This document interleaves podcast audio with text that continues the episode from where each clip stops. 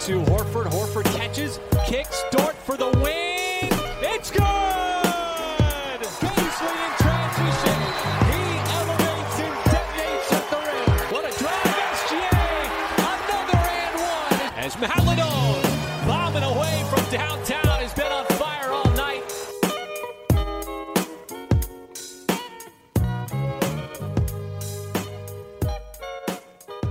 Salut à tous et bienvenue dans l'épisode 32 de Pen Thunder, le seul podcast français sur la franchise d'Okessi. C'est Pierre qui vous parle, je suis très heureux de vous retrouver pour un nouvel épisode. Une grosse semaine après avoir enregistré euh, notre dernier épisode avec Bastien Trash Talk sur la reconstruction, on va se rapprocher de nouveau un petit peu du terrain et pour cela je suis comme d'habitude avec Constant. Comment ça va Constant? Bah ça va très bien, bonjour à tous. Bonjour aux nouveaux là qui ont dû débarquer euh, depuis euh, une dizaine de jours là. On a bien vu qu'il y en a deux trois qui ont, découvert la chaîne. On vous remercie si vous continuez à nous écouter même quand on a- quand on n'a pas d'invité et quand on va parler du terrain. Et sinon bah pour les anciens euh, la base très heureux de vous retrouver pour pour parler un peu plus terrain, un peu plus basket. Ça fait quand même pas de mal. C'est ça. Et encore, vraiment basket, je sais pas, puisque le sujet du jour, c'est quand même un, un homme qui est pas sur le terrain, il faut le dire. Euh, c'est un sujet d'ailleurs pas forcément facile et qui va un petit peu changer ce qu'on a pu faire sur, euh, sur, sur toute la saison. Ben, le sujet, c'est Mark Daynault, seulement lui. Euh, donc podcast entièrement consacré au jeune coach du Thunder aujourd'hui. On va essayer un petit peu d'analyser ce qu'on a pu voir de lui cette année, que ce soit en termes de jeu, donc ce qui se passe sur le terrain, ce qu'il a mis en place, que ce soit aussi en termes d'attitude, de, de, de relation avec euh, la franchise, les médias, les joueurs, enfin un peu tout en fait de, de ce qu'on a à dire de, du, du coach rookie de l'année dernière. Avant de commencer, juste petit rappel sur qui est Mark Daynault. Euh, déjà à 35 ans, c'est le coach le plus jeune en NBA. Alors ça a été l'année dernière, est-ce qu'il y en a des nouveaux plus jeunes? Je crois pas. Je crois pas, j'ai pas checké. pas. Ryan Saunders euh, devait pas être loin. Non, moment. je crois qu'il était un tout Bon, petit après, peu plus vieux, euh, ouais. Après, il a été viré, donc euh, ça change pas grand-chose. Mais euh, là, je pense qu'en termes d'âge, c'était c'était le plus proche. Après, euh, Ime Udoka au Celtics doit pas être très Ouais, très vieux. Ouais, même, enfin, même Nash, c'est pas excessivement vieux non plus, par exemple. Bah Nash, il a quand même la quarantaine passée. Ouais, ouais, donc, il a la euh, quarantaine passée, donc euh, quand même un peu plus. Euh, Daynault a commencé en tant que student manager de 2003-2007 au Huskies de Connecticut. Ça remonte un petit peu, mais il est très jeune déjà. Beau programme. hein. Ouais, il a obtenu son diplôme là-bas, il est ensuite devenu assistant coach là-bas directement, ils ont souhaité le garder. Ensuite, 2010-2014, bah, quelque chose dont on a déjà discuté, il était assistant au Florida Gators sous un certain Billy Donovan qu'on connaît bien aussi. euh, qu'il Tiens, retrouvera- tiens, tiens, qu'il retrouvera d'ailleurs plus tard en Thunder, bah, logiquement. Il est ensuite recruté par OKC, du coup avant Billy Donovan, puisque de 2014 à 2019, il est le coach du OKC Blue, l'équipe de G-League du Thunder, avec euh, une équipe avec laquelle on, on en reparlera peut-être un petit peu plus tard sur une question que j'ai pour toi. Euh, il a eu quand même pas mal de succès, qu'il a amené plusieurs fois en playoff assez loin, etc. Donc euh, plutôt du bon travail avec cette équipe-là. 2019, il devient officiellement assistant de Billy Donovan pour OKC, la vraie équipe, le Thunder. Et ensuite, l'année dernière, il prend son poste actuel qui est désormais le head coach du, Thunder. À mentionner quand même, au-delà de ça, c'est pas un ancien joueur, c'est quelque chose qui peut-être pour toi pas, enfin on verra si ça a une importance ou pas, ça en a pour certains en tout cas, Euh, le fait que ça soit pas un ancien joueur professionnel. Euh, et il a des parents, c'est quelque chose qui est sorti assez rapidement et qui a beaucoup joué sur, ce, sur son développement aussi, qui était déjà très investi dans les processus de formation, dans l'éducation, dans, dans le- la pédagogie avec les jeunes, etc. Donc c'est quelque chose qui a été mentionné aussi. Ça peut être pris en compte. Voilà, on a fait un petit tour d'horizon. Euh, Constant, question assez globale, je t'y ai préparé un petit peu avant. Si tu avais une chose à me dire, une première chose à me dire sur Mark Daynault, ça serait quoi au bout de cette saison de coaching? Ce serait euh, mini révolution. Euh, bon, c'est un mot avec un tiret, donc ça fait deux mots, donc je triche un peu. Mais euh, ce, ouais, ce serait, aller entre transition et révolution quelque part. Tu vois, si tu compares à ce qui avait été fait précédemment avec Billy Donovan, tu vois que le style Mark Daynault, je dis pas qu'il s'est affirmé en tant que coach dès sa saison rookie, mais il a quand même marqué une certaine rupture avec ce qui s'était fait au Thunder avant, même sous Scott Brooks. Euh, même si c'est difficile de comparer Scott Brooks et Mark Daynault parce que là pour le coup euh, l'ère de la NBA et le jeu est complètement différent. Mais ouais pour moi il y a, une petite euh, une petite rupture dans, le jeu d'OKC. Alors est-ce que c'est dû au changement d'effectifs et au changement de politique aussi qui a été appliqué par Sam Presti euh, depuis maintenant deux ans? Possiblement, mais dans le jeu, ouais, il y a, encore des fondations qui ont été posées par Billy Donovan sur lesquelles Mark Daynault se base, mais d'une certaine manière, il n'a pas hésité à montrer quand même, et dès, dès la pré-saison on en parlait, et dès les premiers matchs on en parlait, il a quand même pas hésité à très vite imposer son style, sa patte, euh, pour se démarquer un petit peu de, de, de, ce que faisait Billy Donovan précédemment. Alors ça peut donner des résultats convaincants, euh, parfois des résultats moins convaincants, mais ouais, si je devais retenir un, un mot de la saison rookie de Mark Villeneuve, ce serait un début de rupture avec ce qui était fait précédemment. C'est très intéressant ce que tu dis parce que si je me souviens de, du podcast à l'annonce de sa de, du choix de Presti pour Daynold en tant que coach, on avait un peu cette crainte qu'il fasse du Billy Donovan parce qu'on l'a dit, assistant de, de, Donovan à Florida, assistant ensuite en NBA pour lui. Alors, il connaît très bien la franchise, il y est depuis maintenant euh, très longtemps, depuis, enfin, depuis 6 ans. Ah, depuis 7, ans. Hein. Ouais. Donc, on pouvait quand même se douter qu'il y avait du travail fait en amont, qu'il connaissait bien toutes les ficelles de la franchise, mais on pouvait avoir un petit, un petit goût, un arrière-goût, on se dit, ben, peut-être que on va avoir du Donovan un petit peu amélioré, mais sans plus, en fait. Donc, c'est intéressant de dire déjà que pour toi, il y a une mini révolution, et je pense qu'on verra ensuite avec toutes les stats, toutes les choses qu'on a à dire. Effectivement, il y a quand même pas mal de, de, changements. Après, à voir si ces changements, encore une fois, je pense comme toi, il y a une part de lui où il a imposé sa patte, mais bien sûr que, que les changements d'effectifs, que les objectifs largement revus à la baisse, toutes ces choses-là jouent forcément dans, dans, dans, dans ces changements-là. Encore une fois aussi, si tu compares à Brooks, voilà, là tu l'as très bien dit, la NBA est plus du tout la même. Euh, c'est sûr que si on, ça c'est un truc sûr. Si, si Daynold aurait fait jouer Russ et KD comme on joue maintenant, ça aurait fait des dégâts un petit peu quand même. Ça c'est un petit truc. Est-ce que t'aurais pu les faire jouer comme tu les fais, comme tu fais jouer au KC maintenant C'est ouais. question que c'est, aussi une question. Mais si ça aurait, ouais, ça pourrait être un débat intéressant. Mais dans tous les cas, voilà, il y a effectivement, on est sur une nouvelle ère et c'est aussi marqué pas forcément que par les joueurs, mais par ce nouveau coach qui impose une patte euh, bah, nouvelle. Et, et c'est un premier truc que je voulais dire juste avant euh, qu'on parle vraiment en profondeur de ce qu'on a vu. Euh, alors qu'il a eu quand même un job assez difficile cette année. Enfin, difficile dans un sens et facile dans un autre. Voilà. Facile dans un sens, on en a parlé un petit peu toi et moi en off, c'est facile dans un sens où il avait zéro pression. Euh, même lui, euh, il le dit, il avait pas forcément d'attente, il s'adaptait, etc. Voilà. Il n'y avait pas d'attente de résultats, il savait dans quoi il s'engageait en termes de reconstruction. Donc là-dessus, t'as pas de pression, tu savais qu'il allait pas être viré. Euh, mais Job difficile parce que euh, beaucoup de blessures, beaucoup de changements dans l'effectif. T'as 22 joueurs qui ont joué cette année, 13 qui ont starté, c'est quand même assez conséquent. Euh, D'une demi-saison à l'autre, t'as pas du tout le même roster, t'as un roster avec pas beaucoup de talent. Voilà, c'est quand même pas le, job le plus difficile pour imprimer une première identité à ton groupe euh, et pour essayer de créer quelque chose, quoi.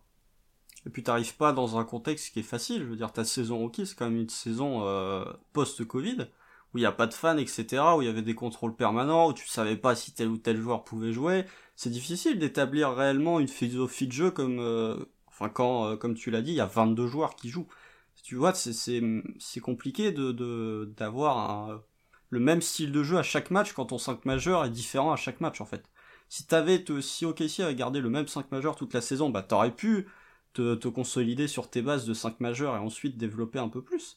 Mais là, t'avais un coup c'était Charlie Brand qui était titulaire, un coup c'était Isaiah Roby, tu passes de d'alors Ford à Moses Brand qui sont des registres complètement différents. C'est difficile en fait de, de, de, jouer tout le temps de la même façon entre guillemets, avec certes de l'adaptation en gardant le même socle, quand ton socle de joueurs déjà diffère d'un match à l'autre. Donc c'est pas évident euh, pour lui.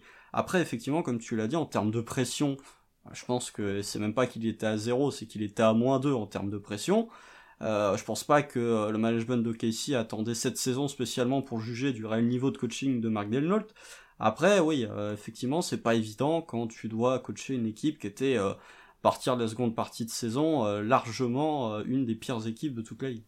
Bah là, en termes d'adaptabilité, t'as bien commencé, quoi. Alors pas en adaptabilité. en termes de bricolage, là, franchement, c'est pas, c'est pas selon l'adversaire comme en playoff ou des choix tactiques, c'est plus des choix euh, de, il faut, faut réussir à faire quelque chose, quoi.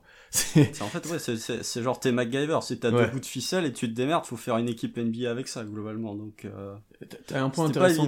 T'as mentionné aussi, c'est qu'il arrive dans une saison post-Covid où ben il y a pas de public non plus à OKC, c'est quand même compliqué pour les joueurs, euh, tout le monde est jeune, et c'est d'ailleurs quelque chose qu'il a beaucoup mentionné, là je suis retourné voir un petit peu les interviews de fin de saison, début de saison, etc. Et quand tu lui dis quelle chose il retire, quelle chose la plus peut-être marquée, c'est eh ben apprendre à connaître tous ces joueurs-là, apprendre à connaître tous, enfin ces humains-là, tu vois, en termes de, de, personnes plus que joueurs, de d'évaluer aussi leur caractère. C'est quelque chose qui est beaucoup ressorti plutôt que juste les faire jouer, essayer d'être compétitif, c'est de voir euh, si leur caractère, eh ben, fitait au Kessie, comment ils évoluaient dans cet environnement-là, qui n'était pas facile, encore une fois, on le dit l'année dernière. Enfin, il y a pas mal de choses où tu vois qu'il est, et ça c'est quelque chose qui ressort presque tout le temps, euh, fixé sur la personne, Presti aussi le dit tout le temps pour la draft, etc., où on cherche d'abord, voilà, des, des, des bonnes personnes, des, des, au-delà des, des, joueurs, des hommes qui sont prêts à, à s'investir, qui sont prêts à se donner dans, dans ce qui est leur métier ensuite, tu vois. Donc euh, ça, je trouve ça intéressant. Et deuxième chose que je voulais mentionner, c'est bah, du coup, dans ces objectifs-là très faibles, l'objectif 1 était quand même de développer des joueurs jeunes, développer les jeunes, essayer de les tester et de voir ce qu'ils pouvaient donner bah, en lien avec leur caractère, mais aussi ce qu'ils montrent sur le terrain. Donc euh, sur ça, je pense que c'était un... Je, pense que le choix de ce coach-là, on va le redire ensuite, était très intéressant. Et je pense que le taf a plutôt été fait sur ce point-là, si c'était l'objectif de, de sa saison. Ouais, je, je sais pas. En vrai, je sais pas. Pour le truc, revenir sur ce que tu dis, choisir des personnes, j'ai l'impression que c'est un processus qui a tendance à généraliser en NBA. Mmh, c'est vrai. Euh, tu regardes notamment ce qui, ce qui est ressorti du côté de Détroit euh, pour les interviews euh, pré-draft.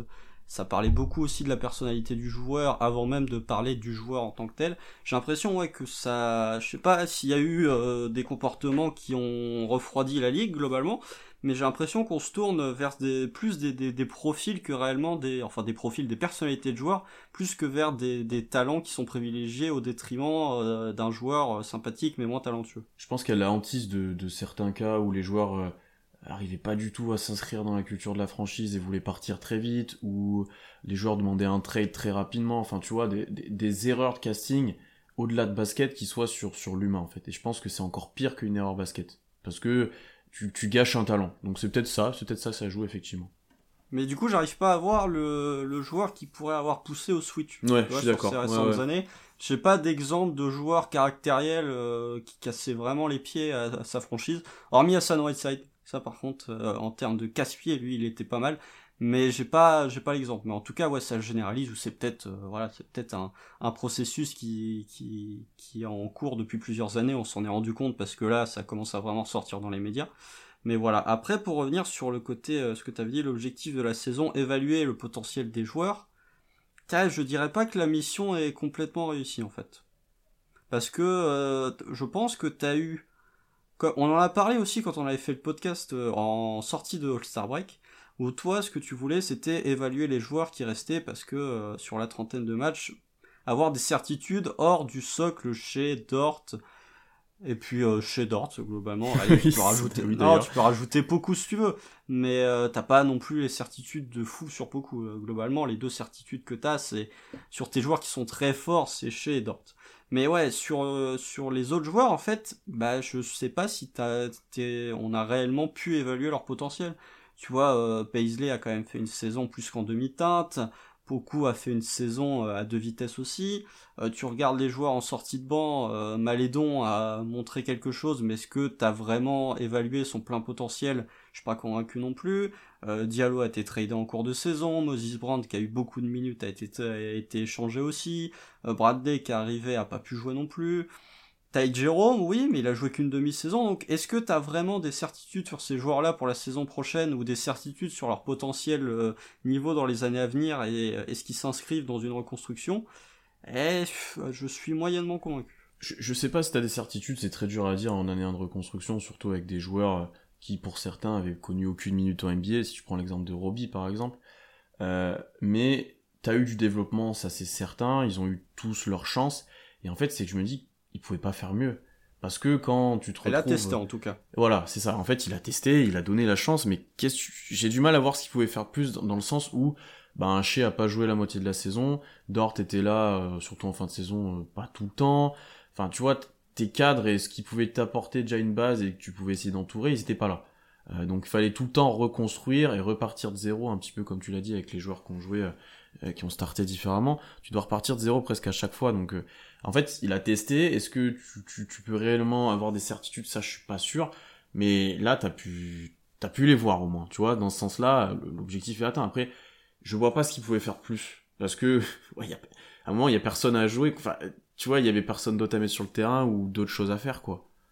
Ouais, mais rappelle-toi combien de fois on a demandé à ce qu'il fasse jouer Baisley en 5. Ouais. Ça, pour le coup, on l'a demandé un certain nombre de fois. Et on l'a vu en fin de saison. On l'a vu sur quoi Les dix derniers matchs, globalement. Du Baisley au poste 5.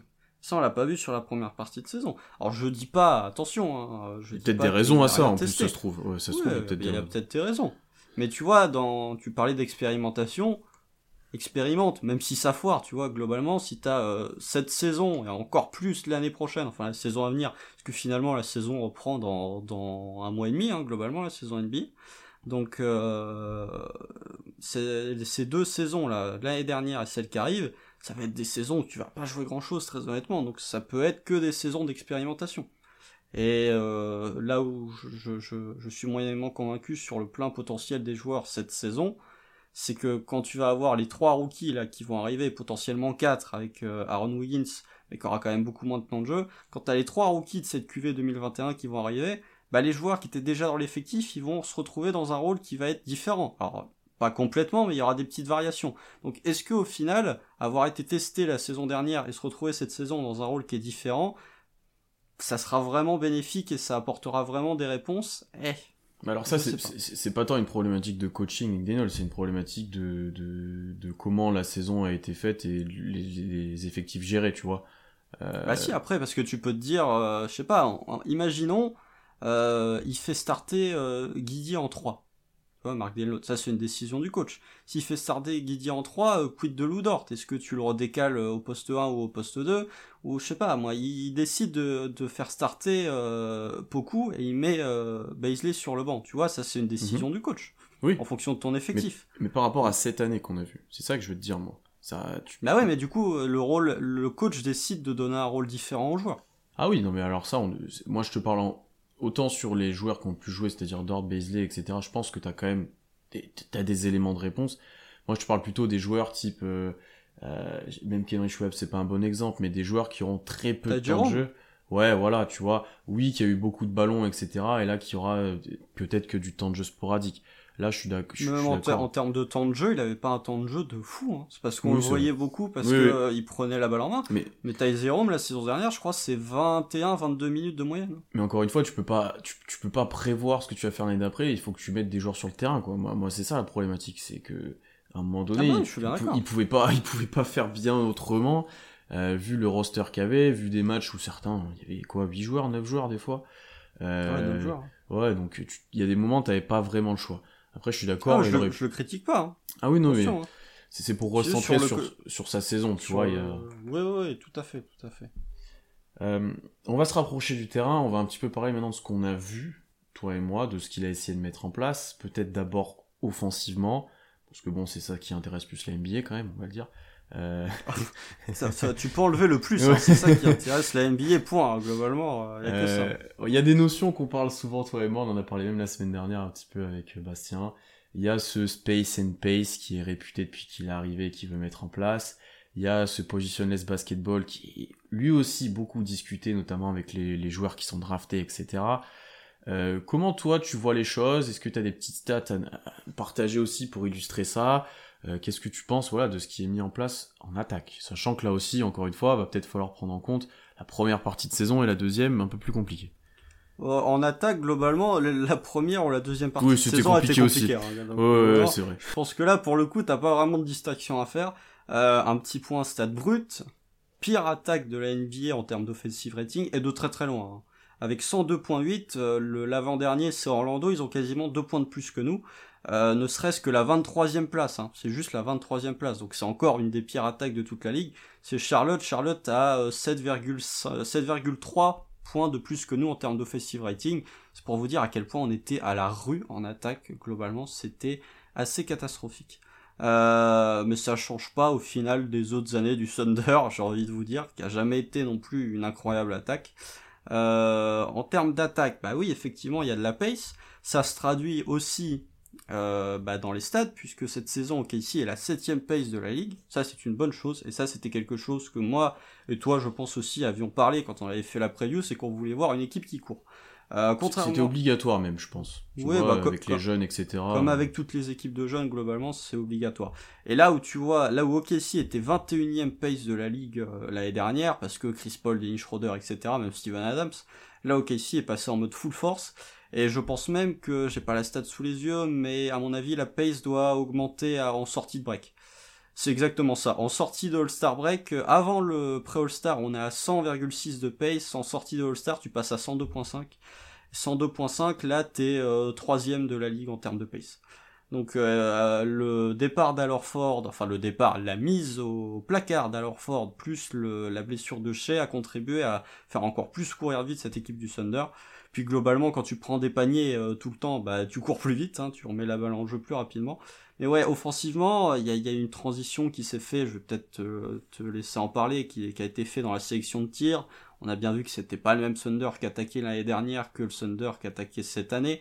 Euh, enfin, il y a le Thunder qui attaqué sous Billy Dovan et le Thunder qui attaqué sous Mark Denault. Euh, beaucoup de five out, notamment quand alors Ford et quand Mike Muscal a joué. Euh, beaucoup plus de passes, j'ai envie de te dire, beaucoup plus de tirs ouverts aussi. Alors les tirs ouverts, euh, je sais que toi c'est c'est un point que tu vas soulever et moi c'est un point que je vais pondérer. Mais effectivement, OKC avait beaucoup plus de tirs ouverts, euh, notamment à trois points la saison dernière que euh, il y a deux ans. On était à un moment l'équipe qui prenait plus de trois points grand ouvert de toute la ligue. Mais ouais, offensivement, donc un, un, jeu très analytique qui, vous le savez, euh, pour ceux qui écoutent, est quelque chose qui me plaît pas. Enfin, c'est pas très analytique, on va dire. C'est très dans l'air du temps. Globalement, c'est très NBA 2021 c'est euh, bah ouais c'est c'est ça rentre dans le moule entre guillemets des autres équipes NBA alors est-ce que c'est la méthode à faire?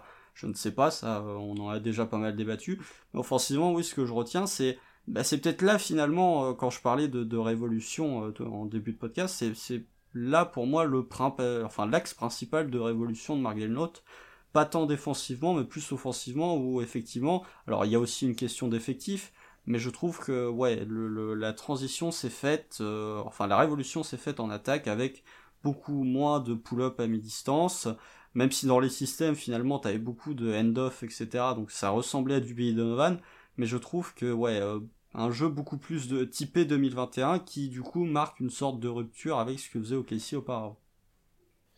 Euh, beaucoup de choses. D'abord, oui, comme tu l'as dit, c'est d'une attaque moderne. C'est quelque chose que, que avait essayé de mettre en place l'année dernière, mais en s'adaptant à, ses forces, c'est-à-dire aussi le mi-distance avec Chris Paul, Schroeder, etc., comme tu l'as très bien dit. Là, on est dans une attaque clairement moderne, où bah, t'as beaucoup de tirs à trois points, t'as beaucoup d'espace. C'est quelque chose, je pense, qu'on n'avait jamais vu autant de spacing à OKC depuis très longtemps, alors que pourtant, il n'y a pas d'énormes shooters, mais là, avec euh, notamment le poste 5 qui ressort, etc., t'as énormément d'espace. Tu l'as payé en termes de... Hein. Quand tu cours vite, euh, globalement, t'arrives avec des tirs ouverts puisque l'adversaire a pas le temps de se replacer. En termes de système pur de jeu, je pense qu'on se rapproche quand même de, enfin, on sert de base de ce que faisait Billy Donovan l'année dernière avec euh, bah, un meneur qui va chercher son, arrière ou son ailier pour le libérer avec un, enfin, un end-off ou un écran, il va reprendre l'écran du grand qui est posté en haut, etc beaucoup ces situations-là. Alors il y a des petites variantes où il y aura euh, deux écrans non porteurs, ensuite il va faire le end-off, etc. Mais globalement, c'est presque tout basé autour de ça. Après, on n'est pas non plus dans une attaque de passing game et de, de, très collective. Euh, il y a plus de passes qu'avant, mais il n'y a pas beaucoup plus d'assists qu'avant. Euh, il n'y a pas, en termes de pourcentage, etc., on n'est pas, dans, on pas dans les grandes équipes de la ligue qui partagent le ballon. Pourquoi? Parce que la plupart des paniers, la plupart du jeu d'OKC va être basé sur le drive, puisque OKC l'année dernière c'est l'équipe qui drive le plus avec près 62 drives par match, ce qui fait 6 de plus que les Spurs qui sont deuxième. C'est quand même énorme. C'est vraiment énorme en termes de d'impact. bien sûr, il qui prend énormément de drives par match, qui est le joueur. D'ailleurs, est-ce que c'est lui qui en prend le plus avec Doncic? Ah, C'était lui au moment de sa blessure. Ouais. Alors après, est-ce que Luca a, augmenté son, son pourcentage de drive mm. Je ne sais pas, mais en tout cas, si c'est pas lui, euh, il est top 3. Donc euh, forcément, ça fait ça crée plus de tirs sous le panier. Sachant que l'année dernière, on était déjà deuxième au drive d'ailleurs, euh, donc avec Chris Paul quand même en meneur, etc. C'est pas rien. Même euh... déjà drivé euh, l'année dernière. Ouais, drivé énormément. Euh, Là-dessus, je suis plutôt convaincu parce que cet objectif d'avoir beaucoup d'espace, notamment, enfin avant la deuxième partie de saison quand c'était Brown, notamment le, pivot, euh, bah t'as de l'espace pour que Shea puisse s'exprimer, même Dort, on a vu des fois par flash le drive, Baisley aussi par exemple, t'as des joueurs qui seront à l'aise sur le drive et qui ont de l'espace du coup, et ça te permet aussi d'avoir des kick-outs assez régulièrement pour avoir des tirs ouverts. Là où on n'a pas forcément de joueurs qui vont euh, prendre des cascades d'écran pour ressortir et prendre un tir compliqué euh, à la Clay Thompson, à la Corey Kispert, à J. Reddick, etc. Euh, on n'a pas ces joueurs-là. T'as mis Corey Kispert dans la même phrase Ouais, j'ai déjà mis parce que je sais qu'il va le faire. J'ai trop scouté, j'ai oh trop scouté, je sais ce qu'il va faire. Oh j'ai trop scouté les joueurs, donc je sais déjà comment il joue et ça. ça... Ah ouais, mais on n'a pas de joueur de ce type-là. Mais on aurait pu le drafter. On aurait pu le drafter. Ouais. C'est pour ça que je dis ça. Euh, mais du coup, tu es obligé de, de, enfin, de, de, trouver des tirs à trois points via bah, souvent des drive and kick, etc. Ça, c'est quelque chose qui réussit plutôt bien cette année. Euh, comme tu l'as un petit peu mentionné, OKC et l'équipe est troisième dans la création de tirs à trois points grand ouvert cette année. Ça fait 23% des tirs. Et vous prenez juste ceux qui sont ouverts, vous êtes à 37%. Donc c'est quasiment un tir sur, allez, deux tirs sur cinq à trois points qui sont pris ouverts. Ce qui est, ce qui est très intéressant. Euh, et c'est quand même l'objectif. Alors, l'objectif de l'attaque, c'est de scorer, je suis, je suis d'accord. Mais l'objectif, c'est quand même se trouver des bons tirs là où c'est plus facile de scorer. Et les trois points grand ouvert, c'est quand même les tirs, je pense, quasiment les plus recherchés en NBA actuellement. Donc c'est intéressant qu'on puisse les avoir. Alors après, il y aura d'autres facteurs que tu vas mentionner, c'est le fait qu'ils vont nous laisser tirer, par exemple. Ça, c'est pas faux. Mais c'est quand même intéressant de voir qu'on a déjà un petit peu ces tirs-là. Ensuite, il y a un point, moi, qui m'a intéressé, c'est quand même un petit partage de responsabilité, surtout quand Shea était pas là. Parce que quand Shea est là, il a beaucoup de ballons. Mais tu vois, as eu, on en a parlé un peu avec le développement des joueurs, mais Dort a eu du ballon, euh, a eu du ballon, Poku a eu du ballon, euh, Malédon en a eu peut-être juste qu'il voulait pas l'avoir. voilà, mais il en a eu aussi. Ty Jerome en a eu beaucoup en fin de saison. Euh, Ken Richulams en a eu, tu vois, il y a eu un petit partage de responsabilité. Moses Brown, un Robbie qui prenait l'air bon et traversait le terrain, voilà, il y en a eu pas mal aussi de ballons. Euh, donc tu vois là-dessus c'est quelque chose aussi que avant l'année dernière c'était peut-être un peu mieux mais avant on n'avait pas OKC où tu avais euh, des, des, des, des, joueurs qui monopolisaient la balle avec des superstars donc forcément. Que ça aussi c'était plus au terrain. Ouais ouais ouais. Euh, d'autres choses que je vais mentionner c'est j'ai aussi regardé un peu en termes de post-up de d'ISO ce qui se faisait. OKC joue presque aucun post-up c'est avant dernière équipe de la ligue au nombre de post-up c'est quelque chose qui est complètement sorti du du plan de jeu d'OKC euh, Orford en a dû en avoir quelques-uns. Et c'est à peu près tout. Kenrich Williams, c'est un petit peu. Mais globalement, on n'en joue presque aucun. Et ça va aussi dans le sens des joueurs qu'on draft. Hein. Euh, ben, typiquement, un Shengun, bah, t'aurais peut-être dû changer un peu ton attaque pour faire évoluer dans, le roster. Donc euh, c'est un peu plus compliqué. Ah c'était une remarque que je voulais faire là du coup avant qu'on parte sur d'autres choses. Là quand tu parlais des systèmes, j'ai très peu vu de systèmes où la balle passait à l'intérieur en fait. Tu vois, quand on parle de end-off, c'est des systèmes qui sont mis en place en dehors, enfin derrière la ligne à trois points. J'ai vu très peu de systèmes qui débutaient avec un joueur, hormis pour prendre le tir, des systèmes où la balle arrive à l'intérieur, enfin dans la ligne des trois points. J'ai vu très peu de systèmes où c'était le cas, et là pour le coup, ça ressemble beaucoup à du Billy Donovan. Ouais, t'as pas de t'as pas de joueurs qui vont être libérés pour un jeu post-up ou une ISO à 45 degrés à mi-distance à la mélo, j'ai envie de dire. Non mais t'as pas, le, même le système à Denver, tu vois, où t'as Jokic qui est post-up et t'as des arrières qui gravitent autour. Ouais. Alors après t'avais pas les joueurs pour faire ça, mais je pense que c'est pas quelque chose qui rentre dans les plans de jeu. Et bah, le seul moment où en fait t'as la balle dans la raquette vraiment, c'est soit pour un tir, soit sur un drive, ou soit sur un rollman qui est, qui est arrivé, voilà, donc euh, donc là-dessus, ouais, c'est vrai que c'est sorti du jeu. Euh, et en termes d'ISO, c'est là où je voulais en, finir. Euh, on reste quand même dans le top 10 des ISO joués euh, par match. ça, c'est quelque chose qui est historique, ok, si j'ai envie de dire. et c'est ce qui ouais, c'est ce qui correspond quand même. Quand, effectivement, quand on regarde les matchs, on se dit ouais, il y a un peu de mouvement, il y a ces end-off, il y a ces écrans, etc. Mais au final, c'est presque tout le temps du 1 contre 1 qui est joué. Alors du 1 contre 1 avec peut-être un petit décalage préalable du 1 contre 1 où le joueur est pas forcément arrêté au départ, tu vois, il arrive peut-être un peu plus lancé, mais c'est quand même du 1 contre 1 la plupart du temps. Alors qu'est-ce qu'il considère vraiment comme ISO? Ah, Ça reste la définition, mais c'est vrai que c'était beaucoup basé sur de la création individuelle plutôt collective via euh, beaucoup d'écrans, via ces choses-là, quoi. Euh, donc ce qui explique aussi cela, et c'est peut-être quelque chose, bah, là t'as pas trop pu mettre en place de collectif, peut-être que dans le futur ce sera un peu plus possible, notamment avec Didi par exemple qui arrive cette année, qui est un joueur ultra ultra fort pour créer pour les autres et donc collectivement. Mais là, cette année, tu l'as pas trop vu et ben, Degnault n'a pas été aidé dans cette mise en place. Alors, est-ce que c'est un objectif? Je ne sais pas, mais vu le, nombre de rotations qu'il y avait, c'était compliqué à faire. Si je peux revenir sur certains de tes propos et les, augmenter à l'aide de stats. Euh, tu parlais du fait que euh, il y avait plus de passes, mais qu'il n'y avait pas forcément beaucoup plus de passes décisives. Mhm. Euh, ça va dans ton sens, puisque euh, il y a deux ans, donc la 2019-2020, l'assist pourcentage, donc c'est-à-dire le pour euh, le nombre de paniers rentrés, le pourcentage de passes décisives sur les paniers rentrés. Euh, il y a deux ans, OKC était à 54,3, euh, ce qui est classé en TP nultième, donc 28e de la ligue. Cette année, OKC était à 56,8, ce qui est à peine 2,5% de plus. OKC était 26e, donc tu restes globalement dans les bas-fonds de la ligue. Si tu regardes des équipes, par exemple, comme euh, Détroit, puisque Détroit était quand même une équipe en reconstruction. Je vais pas parler, tu vois, de Golden State, je vais pas parler de Miami, qui sont des équipes avec une taille largement différente de la nôtre.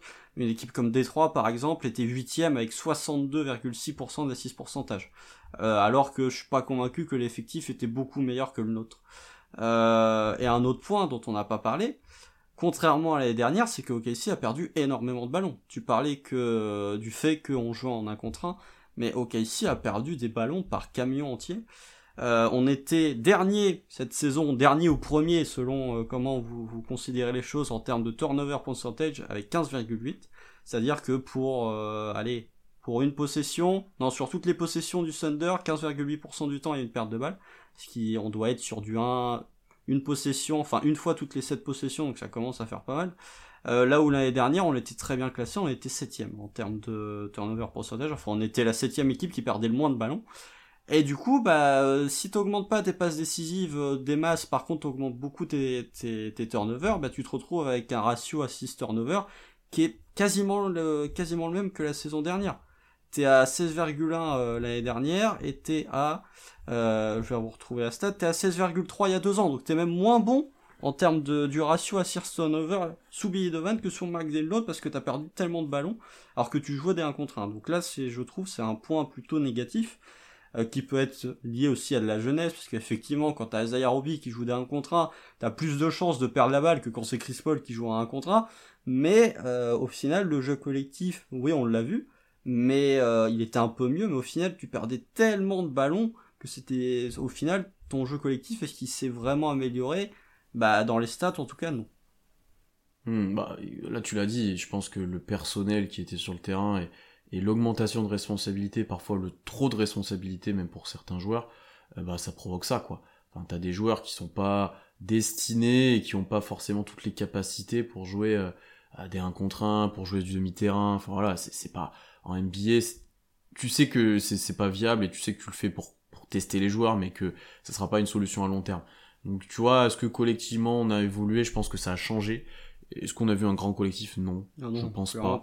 Non, non, c'est, mais euh, ça reste intéressant. Il y, a, il y a quand même une base, tu vois. Il y a quand même, il y a quand même quelque chose qui est en train de se, de, de se mettre en place, tu vois. Donc euh, j'ai du mal à, ouais, je suis quand même assez satisfait sur la base qui, qui est apparue.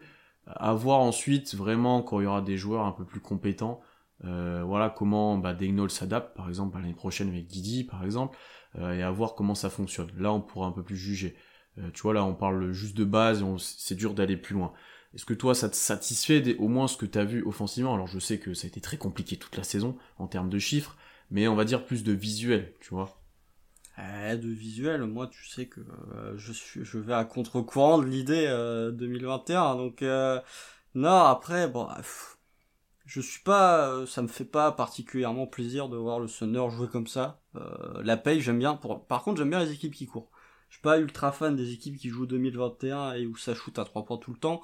D'ailleurs, tu parlais des 3 points euh, grands ouverts. Ok, ici, sur les 3 points ouverts, est à 31% de réussite sur les 3 points, ce qui est pas beaucoup, surtout quand t'es ouvert.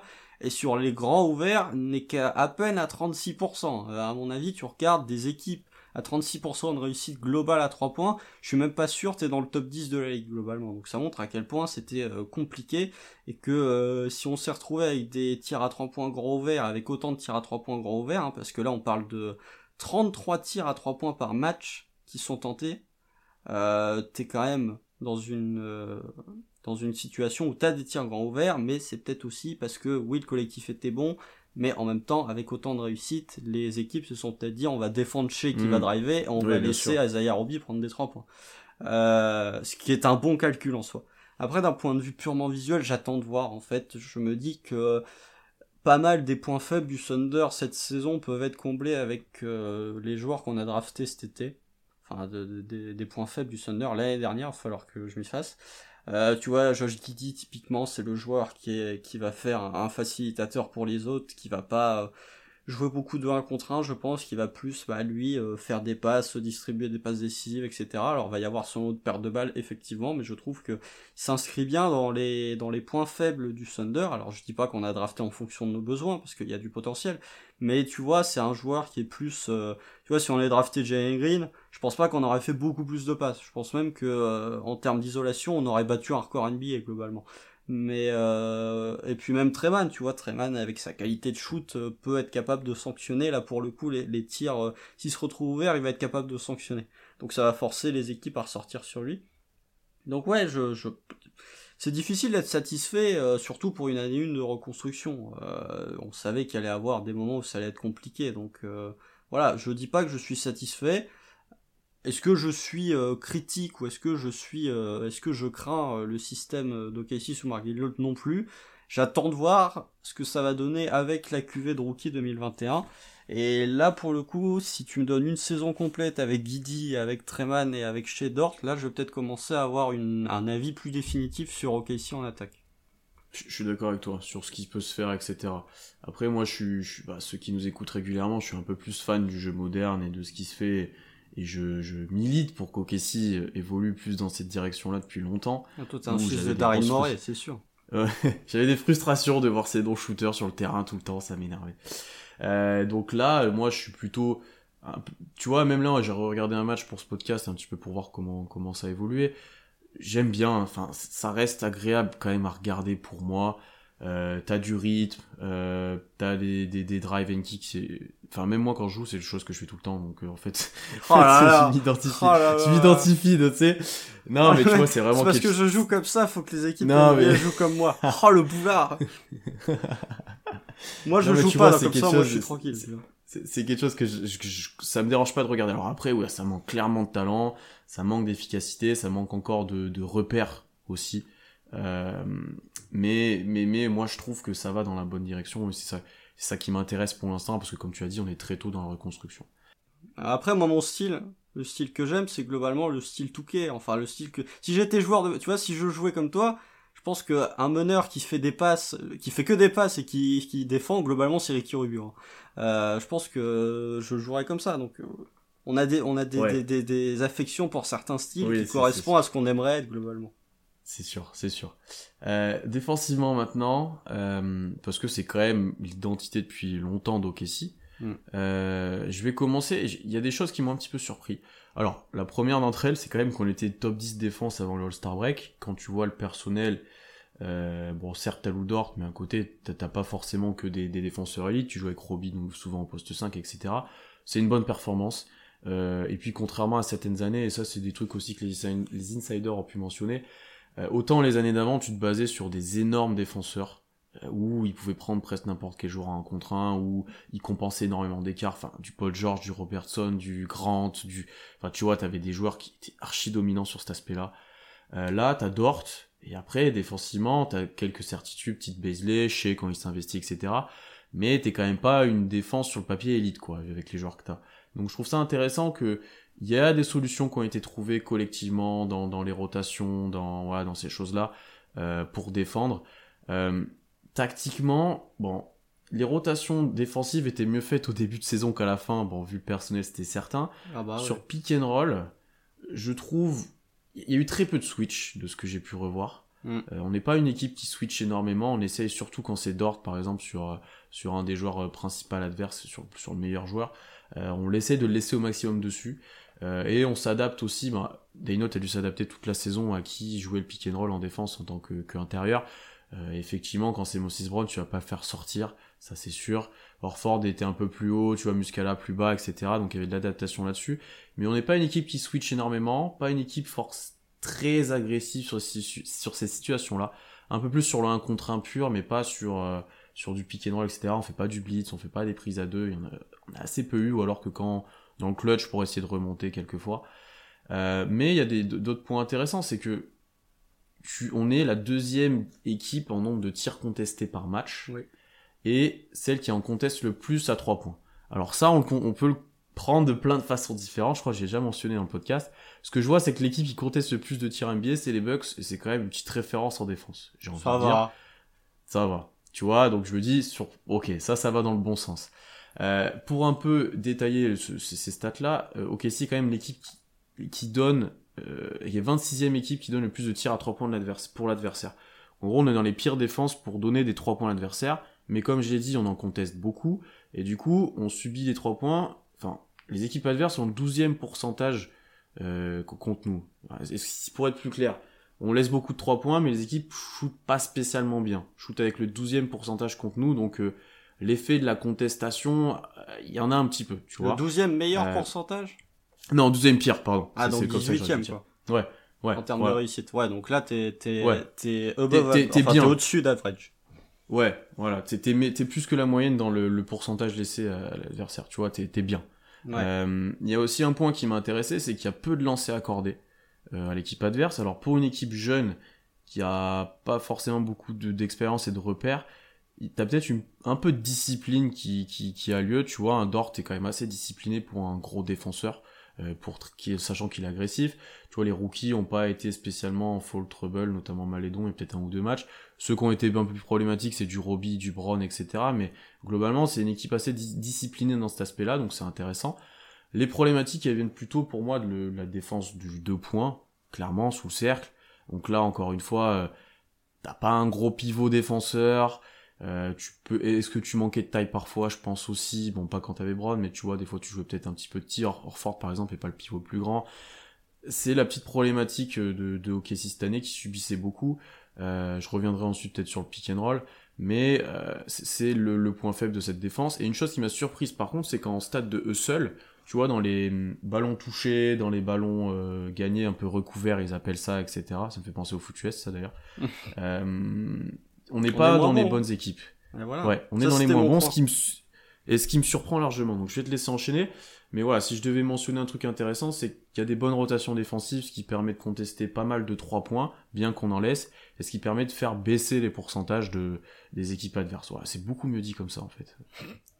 Euh, ouais, bah alors mon point, pour revenir là sur ce que sur ce que t'as dit, et t'as dit euh, moult choses intéressantes, euh, comme d'habitude. Pour revenir sur le côté, euh, il y a très peu de switch. Ça, pour le coup, c'est une mentalité qui est très OKC depuis plusieurs années. Euh, vous regardez, euh, la, ne serait-ce que euh, la série de playoffs euh, il y a deux ans contre les Rockets, il y a quasiment pas un switch de toute la série, j'ai l'impression. Ce qui était assez incroyable, c'est que nous, on a pu critiquer à un certain moment, mais il y avait quasiment pas de switch. Ça, pour le coup, c'est Il y en a eu, quelques-uns forcés. Il y en a eu quelques-uns forcés Adam. Ouais, il y a des moments où peu t'es obligé, mettre quoi. Mais, euh, Mais si ouais, a OKC pas, a le a eu choix, globalement, ils vont préférer euh, garder le, enfin combler le retard qu'il y a euh, sur l'écran et un Dort justement pour combler les retards sur les écrans. Il est assez incroyable dans ce domaine-là. Peut-être l'un des meilleurs de la ligue d'ailleurs déjà.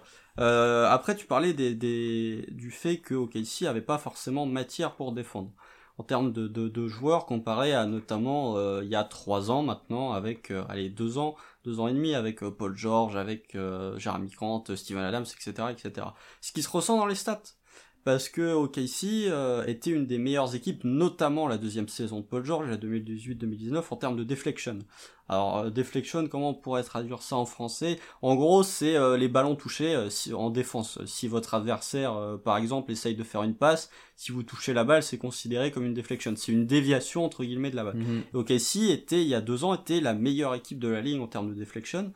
Euh, L'année dernière, ça avait déjà commencé à un poil baisser puisqu'on était, euh, allez, on, là il n'y a pas le classement, on est en gros 13-14 avec 15,2 deflection par match. Et cette année, euh, ça a encore baissé puisque t'es euh, en TP nultième, t'es euh, 28ème avec 12,8 deflection par match. T'en fais quand même 2,5 de moins. Euh, c'est beaucoup, c'est quasiment euh, 20% en moins euh, d'une année sur l'autre. Donc ça montre que les mains sont moins actives en défense. Euh, peut-être parce que le système euh, défensif a changé aussi, donc forcément euh, t'as peut-être moins moyen d'avoir des déviations, mais tu vois que les mains sont, moins actives en défense. En termes de charge, ça j'aime bien regarder aussi parce que ça montre les, défenses intelligentes. OKC est 26ème en termes de charge provoquée. C'est pas non plus des stats qui sont très excellentes. Alors en fait, tu te, tu te poses la question de comment OKC... C'est dommage, là on n'a pas les stats euh, en fonction du calendrier, mais j'aurais bien aimé voir les stats au moment du All-Star Break, tu vois, quand OKC était à 109 et quelques de defensive rating et pas à 117 euh, comme en retour de break, j'aurais bien aimé voir qu'est-ce qui permettait de, faire que le Thunder était une bonne défense pré All-Star Break. Euh, je pense que c'est comme tu l'as dit, les contests, globalement, les contests sur les tirs à trois points, puisque si t'en prends beaucoup et que t'as la défense adverse, enfin l'attaque adverse euh, en rentre peu, euh, bah tout de suite ça te fait des bonnes stats en défense. Euh, donc voilà, je pense que ça c'est le point intéressant, et comme tu l'as dit. Bah, tu vois de ça même d'un aspect visuel, j'ai pas l'impression qu'il y ait eu beaucoup de matchs où on a pris un barrage à trois points comme d'autres années où c'était très souvent, tu vois. Oui. Euh, j'ai ce sentiment là, c'est peut-être c'est peut-être pas. Je me rappelle en avoir vu quelques-uns. Ouais, il y en a eu quelques-uns, ça c'est sûr. Mais est-ce qu'il y en avait J'ai l'impression que les années d'avant, il y en avait bien plus quoi. On avait l'impression qu'on se faisait tout le temps allumer à trois points. Les, les années d'avant, on se faisait défoncer par des shooters à trois points random, genre euh, Garrett Temple, euh, Allen Crabbe, Iman Schoenpert, le fameux. Euh, on se faisait Marcus Morris aimait bien nous défoncer à trois points aussi. Euh, j'ai le souvenir d'un Dragon Bender aussi qui nous défonce il y a de ça deux ans et demi. Je sais pas pourquoi je me rappelle de Dragon Bender. Euh, je suis probablement la seule personne en France à se souvenir de Dragon Bender.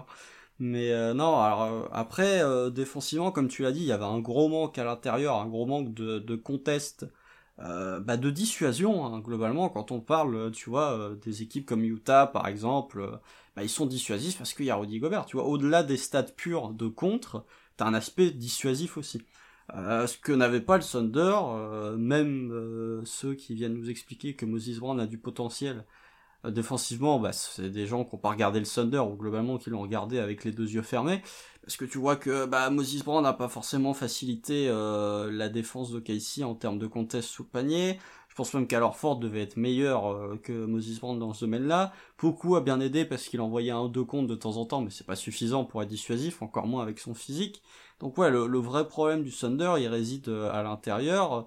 Je pense que ça, on en avait parlé aussi euh, tout au long de la saison. Je me souviens avoir dit que globalement, la défense extérieure à trois points, elle était très satisfaisante. Par contre, à l'intérieur, avec du Baisley, du Ford et du Moses Brown, c'était un peu plus compliqué. Je vais ajouter un point, et je, suis en train de me dire qu'en fait, on a aussi une défense entre guillemets analytique où tu de laisser les, moins bons tirs à l'équipe adverse. Je m'explique, des trois points, des trois points contestés, typiquement, on essaie de, favoriser, ben, si les équipes veulent tirer à trois points, ok, mais on sera là pour vous gêner.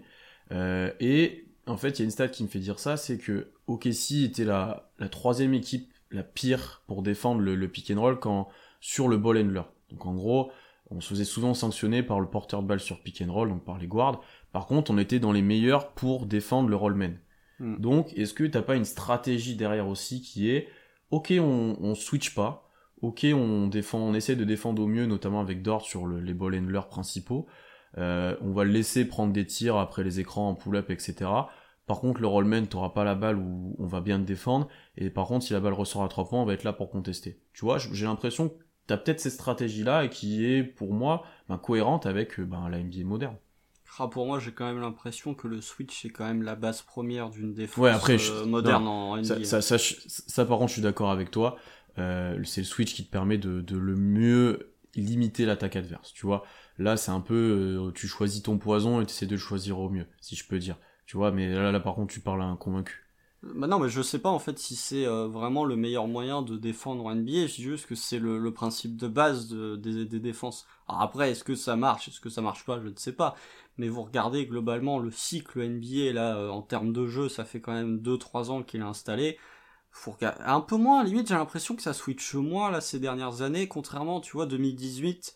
Je me rappelle la finale de conf entre les Warriors et les Rockets, ça switch à chaque fois. Mm, mm, Genre, mm, j'ai pas vu une possession où ça venait combler, combler l'écran. C'est très dépendant de ton effectif. Hein. Là, OKC peut pas le faire, par exemple. Il euh, y a des équipes qui euh, s'étaient mis en tête qu'il fallait switcher tout le temps bah, à cause des Warriors, etc. Euh, tu vois, c'est très dépendant de, de, ce que tu dois affronter et de ton, et ton roster. Euh, les Utah ne switchera jamais, par exemple. Euh, enfin, je suis d'accord avec toi qu'il y a quand même cette notion de switch qui est importante et qui est souvent mentionnée. Bah, est-ce qu'un grand pourra défendre un petit s'il y a un switch sur un écran? Mais c'est quand même pas tout le temps le cas et c'est pas tout le temps mis en place et aussi parce que tu as des joueurs maintenant de plus en plus qui vont détruire si tu switches quoi. Ouais, mais j'ai quand même l'impression, tu vois, que ça reste l'un des principes essentiels pour défendre NBA. Mais après, oui, je suis d'accord. Le fait de défendre à trois points et de, de laisser un peu plus bah, de feed, un peu plus l'intérieur adverse. Quoique à l'époque de Russ, on prenait des doubles doubles par des pivots adverses aussi qui étaient bien nuls, hein, je m'en rappelle. Euh, mais ça, ouais. Arrive... Enfin, ça, ça, arrivait cette année parce que Robbie était catastrophique, Brown était catastrophique, quoi. ouais, ouais. Mais ouais, défendre la, défendre la ligne à 3 points en priorité, ça c'est sûr que c'est, c'est un principe que toutes les équipes, toutes les équipes appliquent.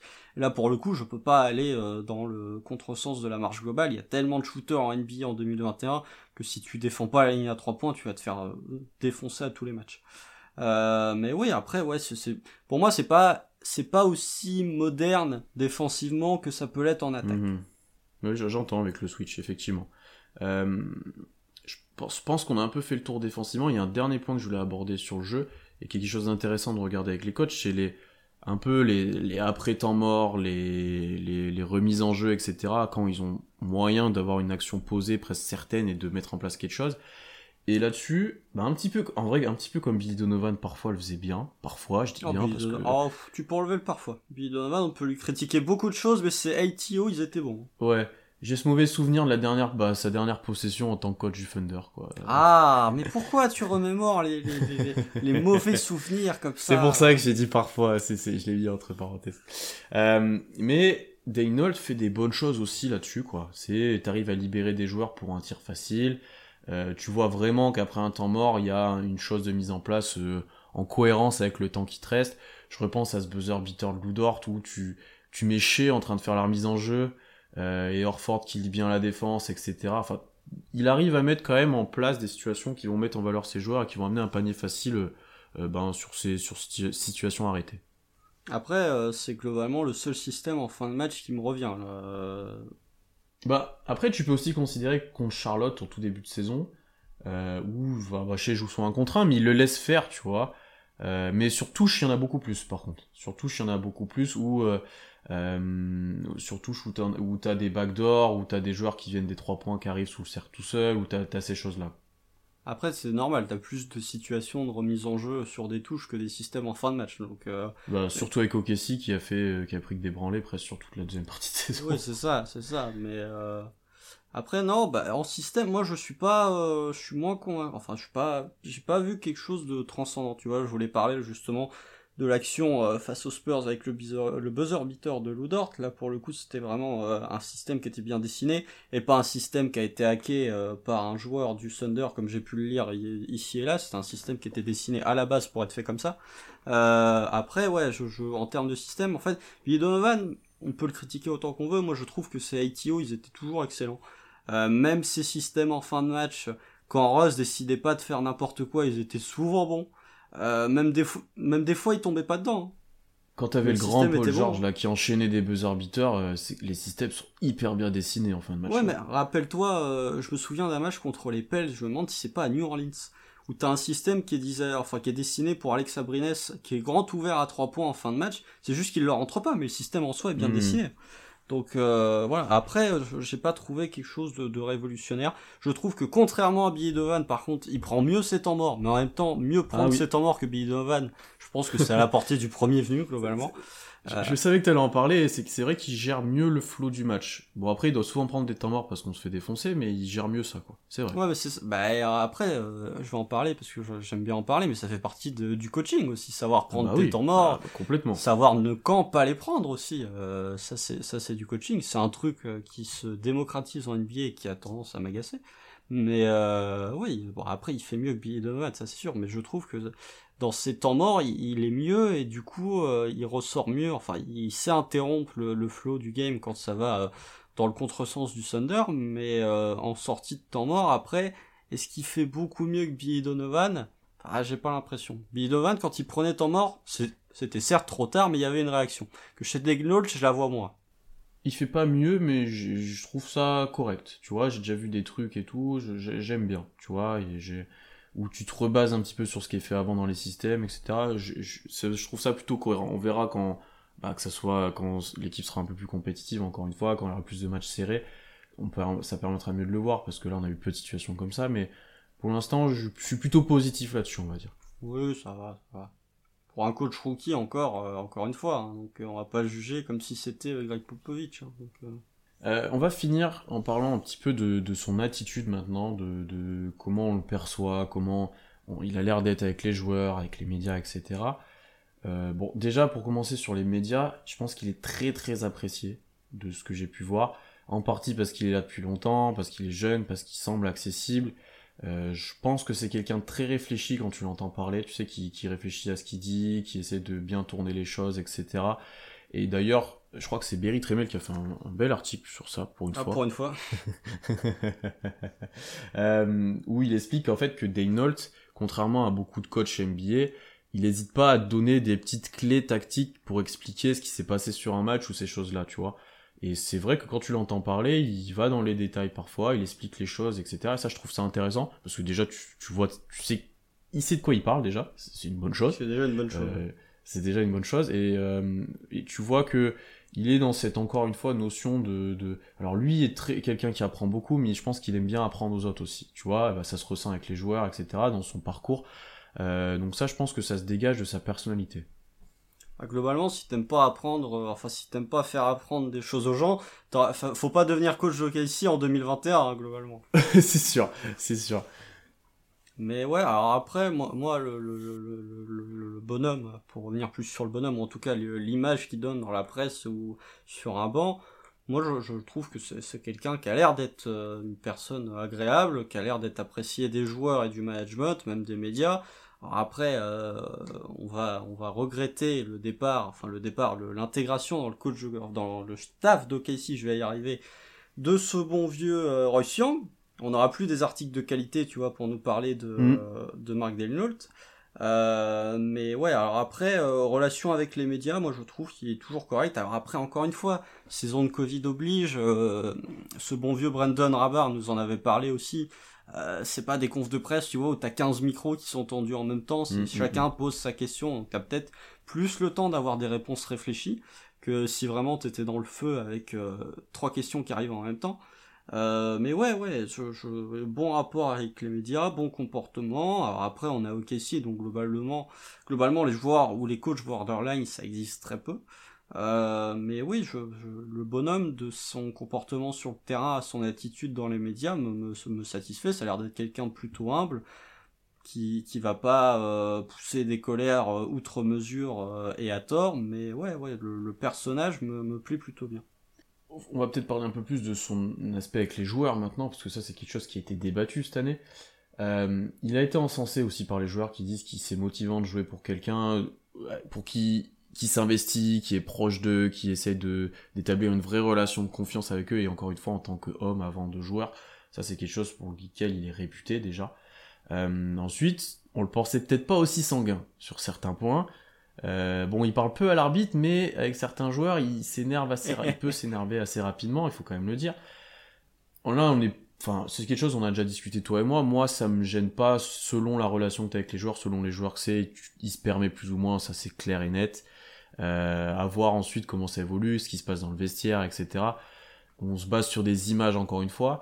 Peut-être que donc toi tu es peut-être un peu plus gêné de ça, moi ça me choque pas. J'ai quand même l'impression que ça se passe bien globalement avec le groupe et quand je vois que les mecs étaient encore motivés euh, sur la plupart des matchs quand tu te fais défoncer. Sur le dernier match.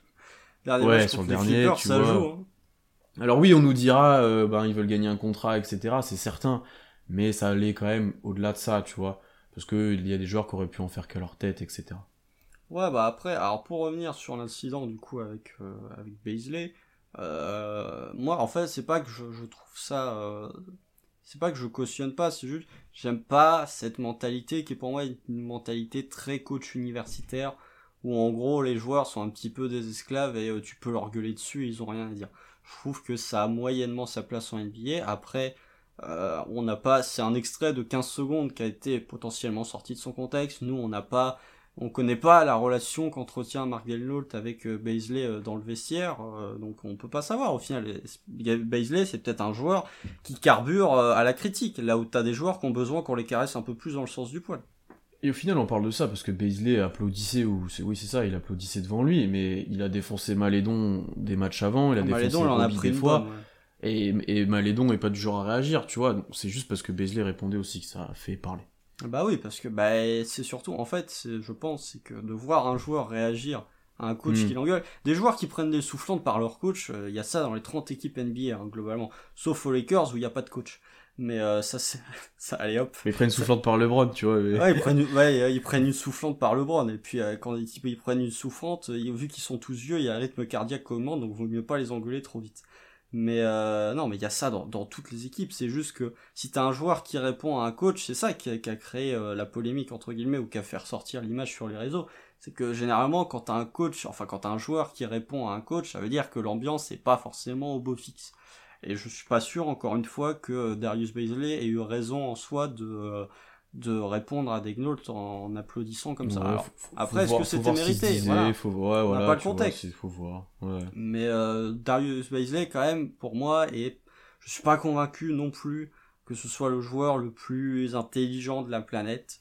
Euh, voilà, Euh, il y a des Je pense joueurs. que c'est un gamin. Je pense Voilà, que c'est un gamin, des plus gamins de l'effectif. J'aurais plus. euh, non, bah, je retire ce que j'ai dit. C'est pas. Je suis pas sûr qu'il a encore la maturité, tu vois, d'un Shea ou d'un Lou Dort, par exemple. C'est plus ça, ouais, c'est plus ça que de l'intelligence ou pas, je pense, ouais. Mais euh, après, c'est- c'est- moi, c'est d'avoir Rich Paul comme un genre, forcément, ça me donne une mauvaise image du joueur. Mais euh, ouais, donc je, je- en fait, c'est c'est un épiphénomène. Globalement, c'est juste à OKC, il y a tellement rien que pour une fois, il y a une, une légère embrouille entre un joueur et un coach. Ça y est, on en a fait tout un plat. Mais euh, dans sa relation avec les joueurs, j'ai vu personne euh, le critiquer hormis ce contexte-là. Chez a souligné euh, l'importance et euh, l'appréciation qu'il avait de travailler avec Degnault. Euh, Dort, globalement, il dit pas grand-chose. Malédon dit pas grand-chose non plus. Même alors Ford, hein, alors Ford a pas critiqué Degnault. Je crois même qu'il l'a remercié euh, au moment où il a été transféré. Mhm. Donc, euh, il y a que des retours positifs sur Marc Degnault. Donc je trouve que ouais effectivement c'est pas une euh, enfin c'est- quelqu'un qui a apprécié des joueurs.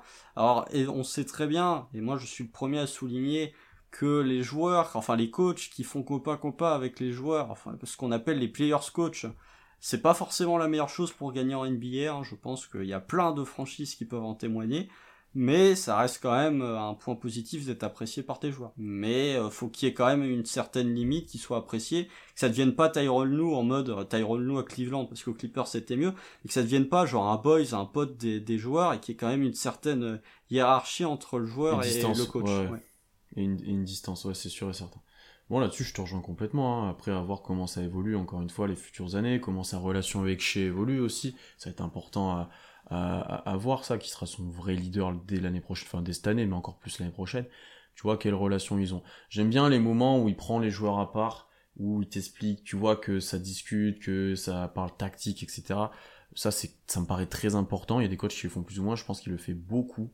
Euh, et ça, c'est quelque chose qui, qui, qui me plaît, moi, de voir, surtout pour des jeunes joueurs, surtout quand t'es dans une plutôt une optique individuelle, vu que collectivement, bah, c'est très dur et que t'es pas au niveau et que t'as beaucoup de joueurs qui changent. Ça me paraît important. Il y a eu le changement de staff aussi. Parce que tu vois, il y a, y a, y a. Mochix avait quand même un rôle assez important justement dans ce côté prendre les joueurs à part euh, et euh, leur discuter. Que Mochix, Donovan euh, faisait pas. Ouais, ouais, ouais. Voilà. Donc euh, Mark euh, il y a eu un renouvellement euh, quasi complet du, du coaching staff avec son arrivée, avec l'arrivée de l'ancien coach intérimaire d'Enix euh, il y a deux ans dont j'ai oublié le nom. Euh, mais euh, oui, donc euh, forcément, quand t'as plus Mochix... Bliss, ce- non Non, non, c'est pas Dave Bliss, je sais plus... euh, Euh, non, oui, je te dis une... Non, euh, non, oui, je te dis une connerie. Oui, non, oui, je vois de qui tu parles. Mais Oui. bah, les gens qui regardent les matchs du Thunder verront de qui on parle, mais j'ai oublié son nom. Mais il était coach intérimaire d'Enix, avant l'arrivée du Pingouin. Mais oui, donc euh, quand t'as plus le rôle, enfin quand t'as plus Mochix qui jouait ce Mochix qui jouait ce rôle de de, de pas d'intermittent, mais de de de conseiller ou de, de, de maître Jedi en tout cas, de prendre les joueurs à part et de leur leur expliquer, bah forcément c'est euh, Mark Delnault qui doit le faire et ça peut peut-être mener à des soufflantes un peu plus importantes que quand c'est Billy Donovan et qui se contentait entre guillemets de s'adresser au groupe et pas individuellement. Ah non, c'est sûr, c'est sûr. Mais du, du coup, il a plus de responsabilités, etc. Il est plus près des, plus proche des joueurs. Et euh, bah, surtout à ce moment-là, lui c'est un coach rookie, etc. Je trouve que c'est intéressant pour lui euh, d'évoluer comme ça en tout cas. Mm. Je retrouve pas le nom du du, du, du C'est pas Mike Miller. Si, c'est de ça, je crois. Si, si. Je là, crois je que tombé c'est sur Mike toutes Miller. les, tout l'effectif de tout les tout le, le coaching staff. Il y a beaucoup de monde. Ah bah oui, Euh, pour conclure, je, je voulais juste poser une dernière question. Est-ce que euh, Marc Degnault sera uniquement ce coach de la reconstruction et du développement des jeunes, ou est-ce que déjà, on, enfin, tu vois, est-ce qu'on on le ferme à ça ou est-ce qu'on peut considérer quand même qu'il peut coacher une winning team, une équipe qui va un peu plus loin en playoff, etc. Qu'est-ce, est-ce, que là t'as déjà un avis ou est-ce que tu t'attends encore? Ça, on a déjà un peu parlé dans le podcast avec euh, Bastien il y a 10 jours. Euh, eh, la tendance en NBA se dégage quand même de plus en plus vers un coach qui te fait ta reconstruction et à partir du moment où il y a l'effectif, allez hop, on change. Donc, eh, je trouve pas que euh, Mark Delnault, après on peut pas savoir. En fait, c'est, pour l'instant, je ne sais pas, mais si tu regardes les parcours de beaucoup de coachs en NBA, la réponse penche plutôt vers le coach de reconstruction et à partir du moment où ça va gagner, faudra passer à autre chose. Euh, parce que vous regardez euh, à Brooklyn avec euh, avec Kenny Atkinson, ça a changé de coach. Vous regardez à Philly avec Brett Brown, ça a fait la reconstruction et puis finalement ça a changé de coach. Après ils ont pris Doc Rivers, donc globalement c'était pas forcément mieux, mais ça a changé de coach. Vous regardez Jason Kidd à Milwaukee, ça a changé de coach.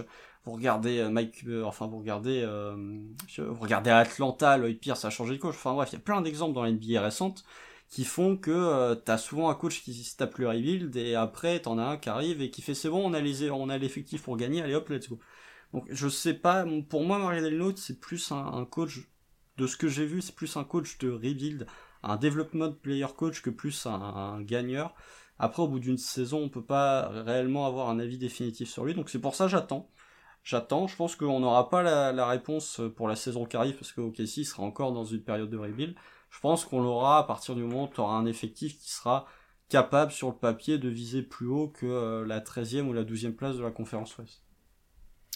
Euh, je suis plutôt de ton avis de base parce que comme tu as dit c'est la tendance à NBA etc. Pour donner des arguments un peu contraires à ça, euh, d'abord c'est que Daynold a aussi été pris pour son poste de coach parce qu'il y a son expérience avec le Blue où là il a coaché des équipes assez loin dans les phases finales, etc. Donc c'est pas le même niveau, mais où il a dû s'adapter, mais où il a dû trouver des solutions collectives avec des joueurs plus ou moins présents en plus. Enfin là où tu vois, il a coaché des équipes qui, qui, allaient loin, où il a eu à, faire face à de l'adversité, on va dire. Tu vois, c'est le premier élément. Le deuxième, c'est comme on l'a dit, c'est un gars qui est parti tout en bas et qui est monté petit à petit pour avoir ce poste-là. Donc si tu suis sa logique de développement, lui aussi évoluera peut-être avec les joueurs et l'effectif et s'adaptera au moment où il faudra, on peut, on peut que l'espérer. Euh, tu vois, l'adversité, à coacher en moment de playoff et quand ça devient dur, à réduire les rotations, à s'adapter de match en match, etc. Est-ce qu'il s'en lancera capable? C'est un autre débat, mais tu peux, tu peux espérer qu'il progresse lui aussi dans, dans cet aspect-là, petit à petit, tu vois. Donc, euh, à voir. Ça, ce seraient les éléments qui vont dans ce sens-là, tu vois. Ouais, bah, je veux dire, moi j'attends. J'ai pas de, j'ai pas d'avis ouais, sur ça. Après, c'est beaucoup trop tôt pour en parler. Voilà, on en reparlera, je pense, dans deux, ou dans, dans trois ans, quand, euh, quand OKC aura un meilleur effectif. Parce que là, on peut pas savoir. On sera globalement en rebuild pour euh, les deux, voire les trois prochaines années. Donc, euh, on verra à partir du moment où, à partir du moment où s'il est toujours là, Marc Delot, hein, ce qui est pas sûr d'ailleurs, on sait jamais.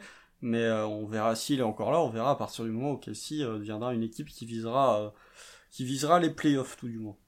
Ouais, je, suis d'accord. Je suis d'accord. On a le temps. on a le temps. clairement. euh, eh ben, Constant, merci beaucoup pour, pour, cet épisode. On a bien parlé au final de Marc Desno, plus d'une heure. Euh, on a pris le temps de bien analyser tout ce qu'il avait fait au KC cette année. Euh, j'en profite de cette fin d'épisode pour remercier ben, tous ceux qui ont regardé le dernier épisode avec Bastien.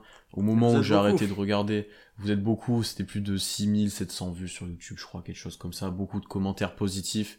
Donc on vous remercie de tous les commentaires positifs, on vous remercie, ben, bienvenue, comme tu l'as dit au début, à ceux qui nous, nous découvrent, etc. On espère que ce deuxième épisode, si vous l'avez écouté en entier, vous a plu.